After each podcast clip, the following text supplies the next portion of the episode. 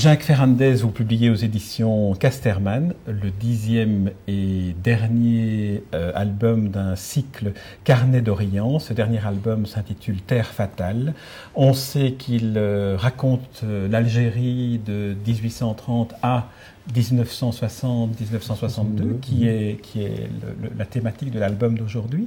Alors, il y a une phrase de Camus qui ouvre euh, votre album et qui est, je pense, une merveilleuse définition du travail de l'artiste, du romancier, de l'écrivain, de l'auteur de bande dessinée, dont le rôle est finalement de raconter l'histoire à travers le vécu des hommes, à travers le vécu des personnes qui vivent l'histoire avec un grand H.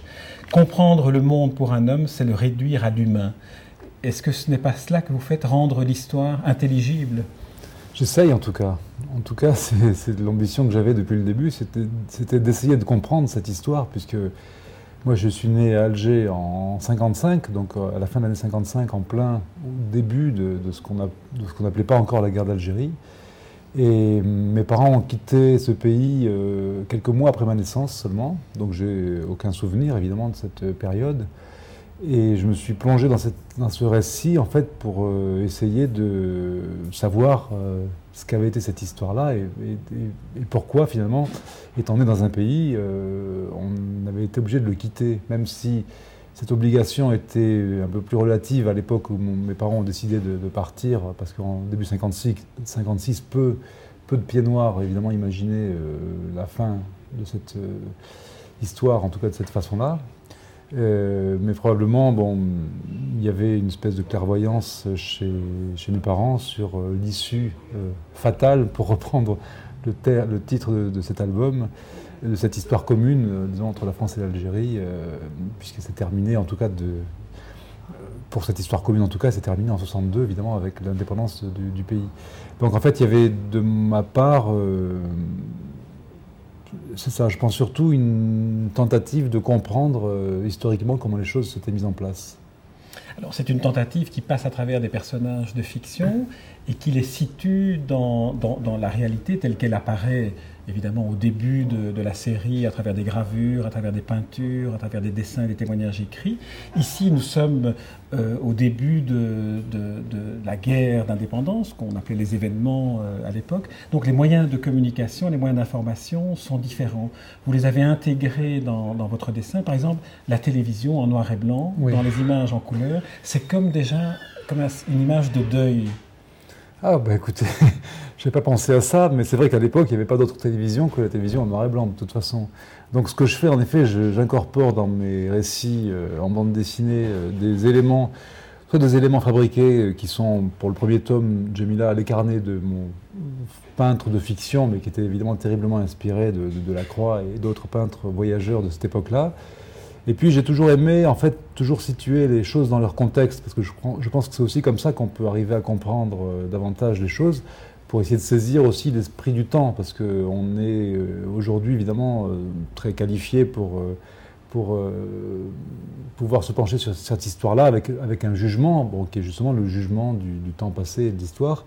Mais évidemment, quand les personnages sont dans l'action et, dans, les, et dans, le, dans leur époque, déjà par définition, ils ne connaissent pas la fin de l'histoire et euh, ils agissent en fonction des, valeurs, euh, des valeurs du moment. Et c'est là que je me suis rendu compte qu'entre 1830, 1840, début de la conquête militaire, et puis la guerre d'indépendance, eh ben, le, monde, le monde avait vraiment changé, puisque, puisque en fait, au XIXe siècle, même pour les gens les plus humanistes, qui seraient aujourd'hui considérés comme faisant partie de la, gauche, disons, de l'échiquier politique, euh, pour eux, aller en Algérie, euh, c'était une manière de d'apporter les lumières, en fait, d'apporter la civilisation. À une époque on considérait vraiment que euh, la civilisation était de notre côté et que la barbarie était, était en face. Donc en fait, avec la meilleure volonté du monde, je pense que certains sont allés en Algérie avec cette idée-là. Je racontais ça dans Les Fils du Sud, il y avait le chemin de fer, le progrès, etc. Et puis simplement, les choses ont changé, puisque au XXe siècle, il y a eu cette nouvelle idée qui consistait à, penser le, droit des peuples à disposer d'eux-mêmes. Et ça a tout changé. C'est comme ça que les grands empires se sont défaits et que les, anciennes, les anciennes possessions coloniales sont devenues indépendantes. Mais ça s'est fait souvent alors que les, alors que les gens qui étaient là, souvent depuis plusieurs générations, ne comprenaient pas ce qui se passait. Donc c'est tout ça que j'essaye de raconter. Et surtout, j'essaye de, raconter sans juger, quoi, sans, sans plaquer des raisonnements d'aujourd'hui sur les réalités du passé. C'était en cela que réexplorer l'histoire à travers la fiction, que ce soit en bande dessinée ou dans le romanesque, permet de se remettre à la place des protagonistes de l'histoire, mais des protagonistes du quotidien. La Maïssa Bey, qui euh, écrit une superbe préface à, votre, à votre mhm. livre, qui est plus une analyse d'ailleurs, ou une, une, sorte de déclaration d'amour sur, ce, sur cet album, mhm. euh, elle dit que vous avez perçu et répercuté l'écho des anonymes.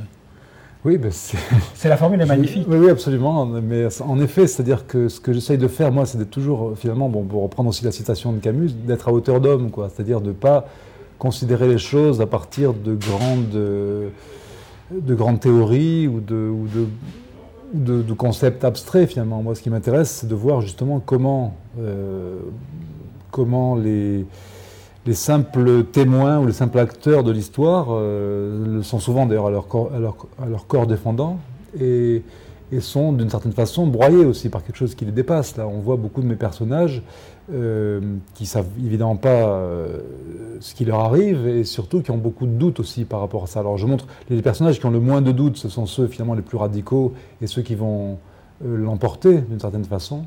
Et c'est souvent comme ça dans les conflits, c'est le plus déterminé qui, qui gagne. Euh, les autres, disons, qui sont dans une position euh, où ils essayent de, bah, comment dire, euh, j'allais dire, de, ni de mourir ni de tuer pour des idées, ceux-là sont généralement exclus quoi, du, jeu, puisque, puisque c'est un peu aussi l'exemple de Camus. Je sais que Maïs Abbé est une grande admiratrice d'Albert Camus, et Camus, c'était son déchirement, c'est-à-dire, de faire partie de ce pays-là, et, de, et, de, quelle manière, puisque il l'a écrit, il l'a chanté, euh, on sait comment, enfin, et puis de se retrouver finalement dans une situation où euh, il ne peut plus faire valoir sa position parce qu'elle est justement irrecevable dans un monde où les choses se sont radicalisées et où, la parole n'est plus portée que par les, extrémistes. Et ça, c'est bon, toujours une interrogation que j'ai, moi, par rapport à, à cette période, si j'avais eu l'âge d'être, enfin de, participer à cette histoire-là, je ne sais évidemment pas de quel côté je me serais situé. C'est toujours, une, comment dire, une espèce de mystère et de question que, à laquelle je ne peux pas avoir de réponse.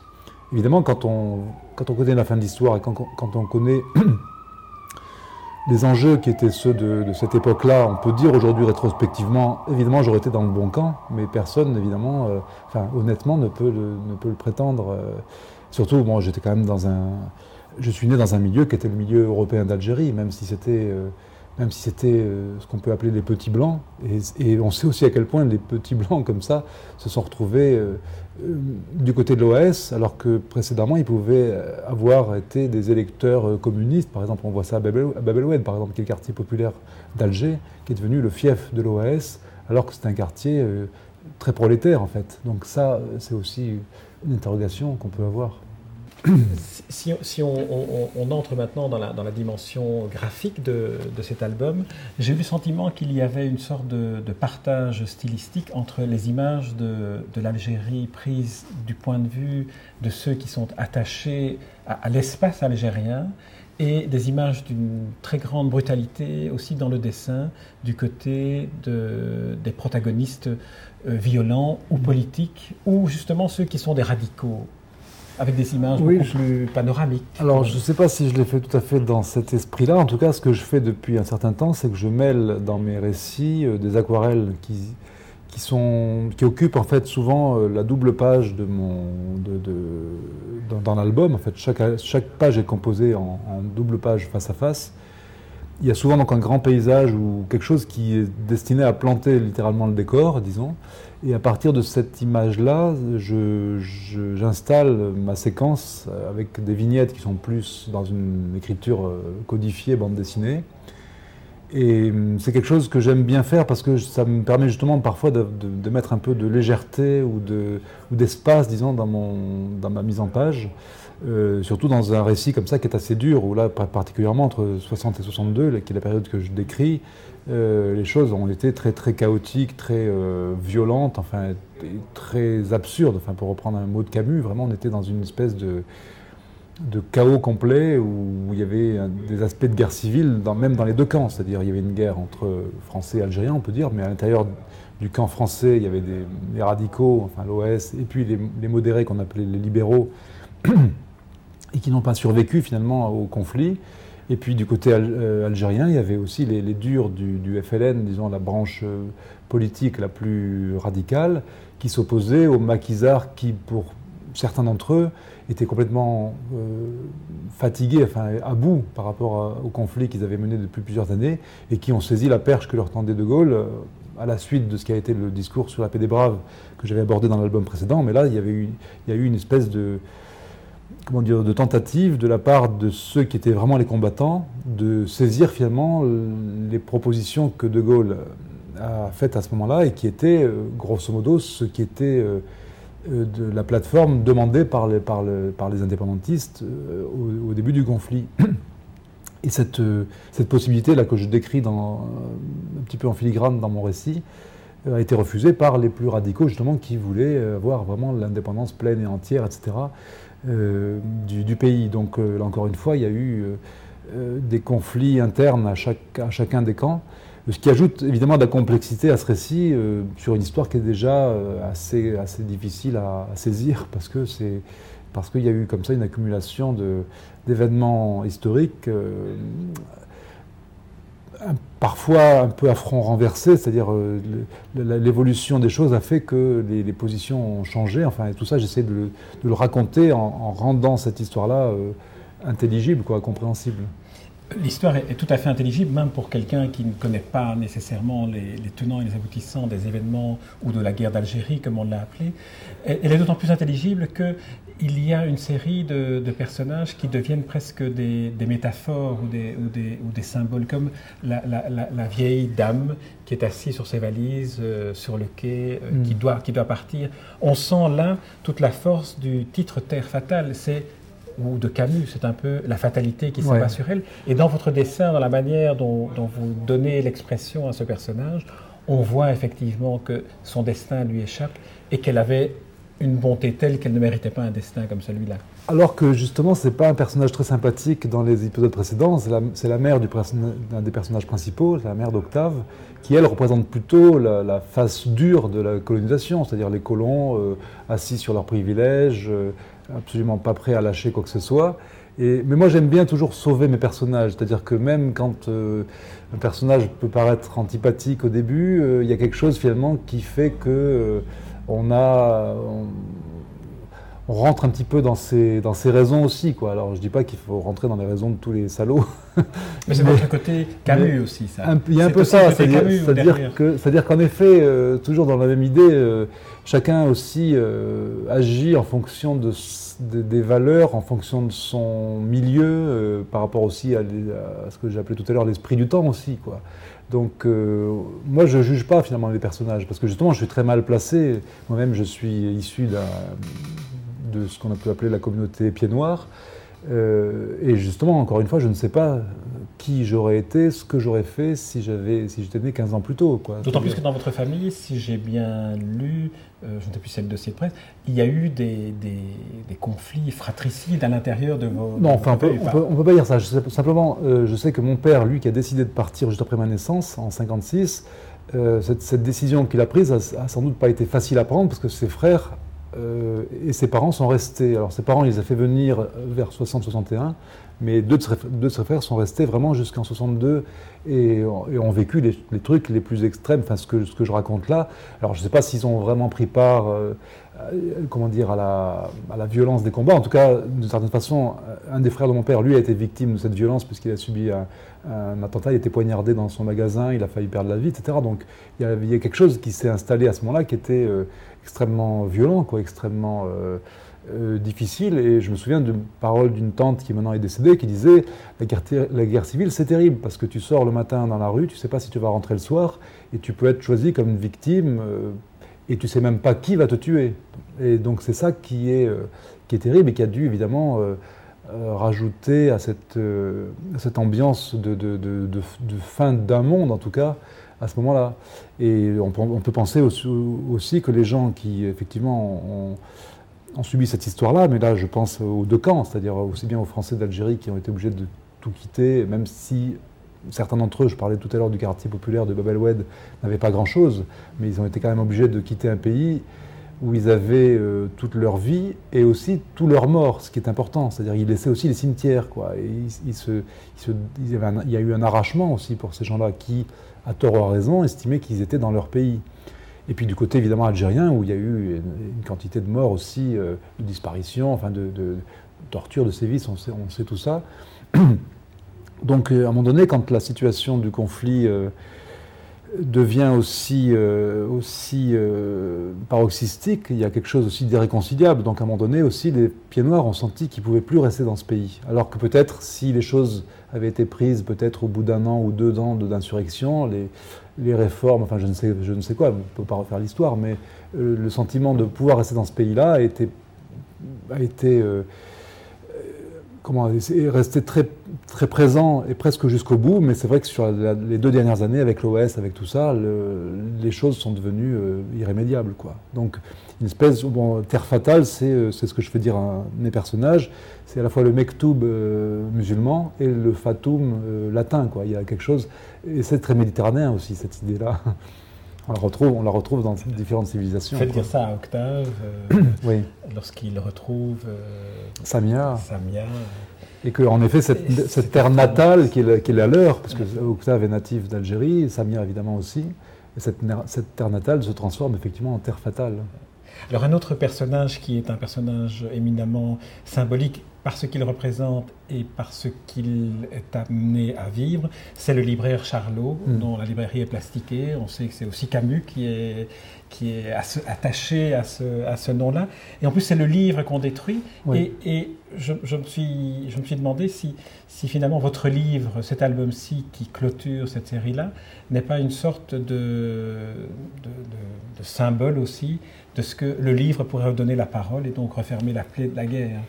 Bah, écoute, je n'ai pas pensé à ça tout à fait dans ces termes, mais en effet, euh, c'est vrai que Edmond Charlot, j'ai eu la chance de le rencontrer à la fin de sa vie.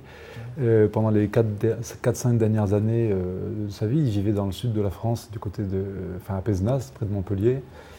Et j'ai même, alors parce que Charlot avait été à la fois le premier éditeur de Camus, mais avait a été ensuite vraiment au centre de la vie culturelle algéroise, puisqu'il était aussi propriétaire d'une galerie. Il a beaucoup promu les, jeunes peintres euh, d'Algérie, que ce soit les Français ou les musulmans, de même qu'il a publié aussi euh, des, mm, Il a publié évidemment Camus, Robles, euh, Jules Roy, mais aussi les premiers textes d'écrivains de, algériens, en fait. Donc il était vraiment au centre de cette vie culturelle et il était lui justement cette passerelle qui aurait été, dont on peut penser aujourd'hui que si plus d'Edmond Charlot avait existé, peut-être les choses auraient pu tourner autrement. En tout cas, il m'avait raconté cette histoire de, double plasticage de sa librairie, dans laquelle il avait tout perdu. Alors là, par contre, il avait justement de la correspondance avec Camus, enfin tout un tas de choses évidemment totalement, euh, totalement euh, perdues aujourd'hui.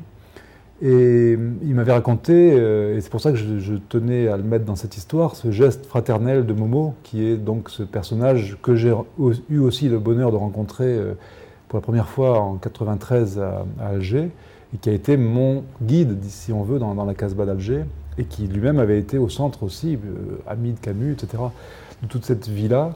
Et euh, ça, Momo, à un donné, va chercher tout l'argent, toutes ses ça, économies. Mais, mais ça, c'est pas Momo qui m'a raconté, évidemment, il s'en est bien gardé par modestie, euh, mais, mais c'est Edmond Charlot qui m'a raconté cette histoire-là. Donc, au moment où le deuxième plasticage de, euh, contre cette librairie qui est un plasticage donc, de, l'OS, parce que là aussi l'OS euh, s'est opposé euh, à tout ce qui pouvait ressembler à une espèce de, fraternisation en fait. Entre, à un moment c'était tellement radical justement que tous ceux qui étaient considérés comme des tièdes étaient des ennemis. Quoi.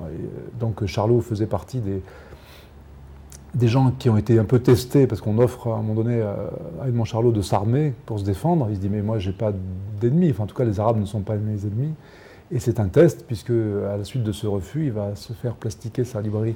Et, en effet, euh, euh, Momo, à ce moment-là, va chercher toutes ses économies et lui met dans la poche une enveloppe ou un, rouleau de billets que Charlot découvre peu de temps après. Évidemment, il, Edmond Charlot m'a dit qu'il lui a rendu tout de suite cet argent qu'il n'a pas utilisé pour, pour reconstruire sa librairie. Mais en tout cas, ce geste fraternel, évidemment, l'a beaucoup touché.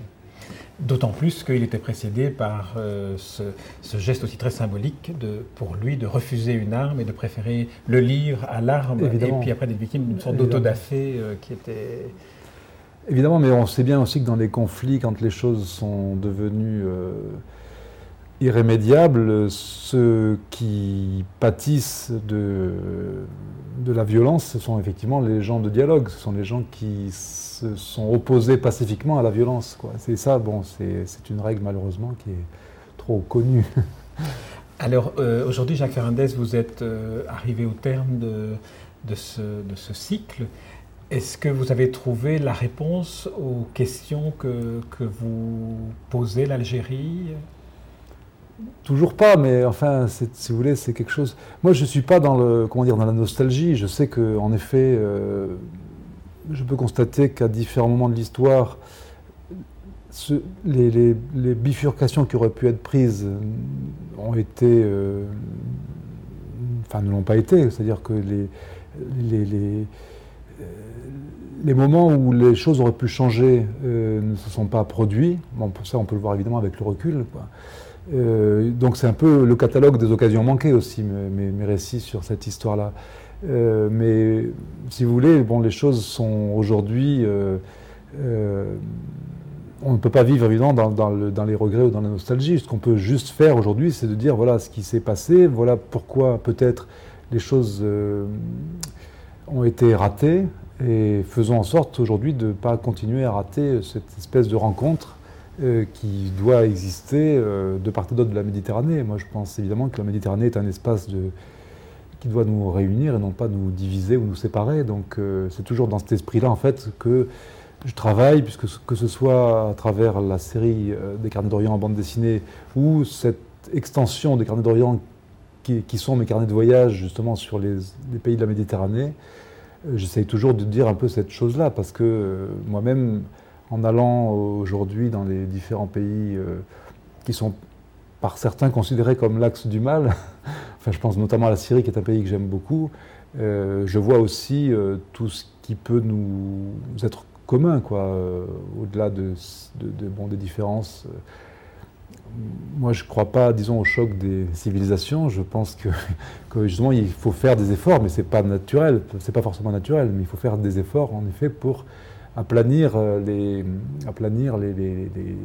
les, raisons qu'on pourrait avoir de se bagarrer, au contraire, pour euh, voir, pour voir, comme disait Camus, euh, on nous sommes condamnés à vivre ensemble, ou à mourir. Donc moi je préfère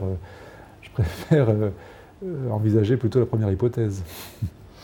C'est vrai que dans, dans, la, dans, la, préface de, de Maïs elle, elle, dit, je cite de mémoire, cette phrase euh, selon laquelle ce n'est que lorsque la parole revient que mm. la réconciliation peut se faire après, après une guerre.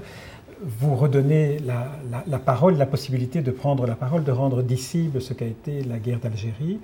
Vous avez décidé d'arrêter cette série en 1962. Quelle est la raison qui vous conduit à ne pas prolonger autrement que par vos carnets de voyage Oui, mais si vous voulez, en fait, euh, j'avais, dans un premier temps décidé de, ne traiter que la période coloniale avec les cinq premiers tomes. Puis quand on me demandait s'il y aurait une suite, je dis non, non, euh, Guerre d'Algérie, c'est un trop gros sujet, euh, je, ne saurais pas le traiter, c'est trop passionnel, c'est trop... Euh, c'est trop biaisé. Euh, et puis finalement, au bout de quelques années, je m'y suis mis et là, vous voyez, donc on vient de terminer ce deuxième cycle de cinq, albums.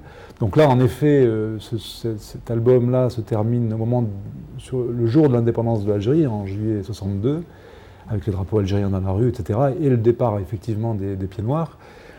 Mais en effet, l'histoire j'allais dire l'histoire de l'Algérie, évidemment, ne s'est pas arrêtée en 62, et même l'histoire commune entre les deux pays ne s'est pas arrêtée, en effet. Sauf que euh, ça marque quand même la fin d'un monde, la fin, d'une histoire qui, a duré 132 ans, qui est la présence des Français ou la présence française en Algérie. Donc, pour l'instant, je n'ai pas de projet euh, dans ce sens, mais euh, effectivement, on peut imaginer que mes personnages vont continuer leur vie, que ce soit les personnages d'Algériens qui partent avec les Français, comme Samia, comme, comme le personnage de Baraka, qui se retrouve à un moment donné même menacé en disant à partir du, du mois de mars 62, c'est-à-dire les accords de cessez-le-feu, tout le monde est devenu FLN en Algérie, ce qui n'était pas forcément le cas avant.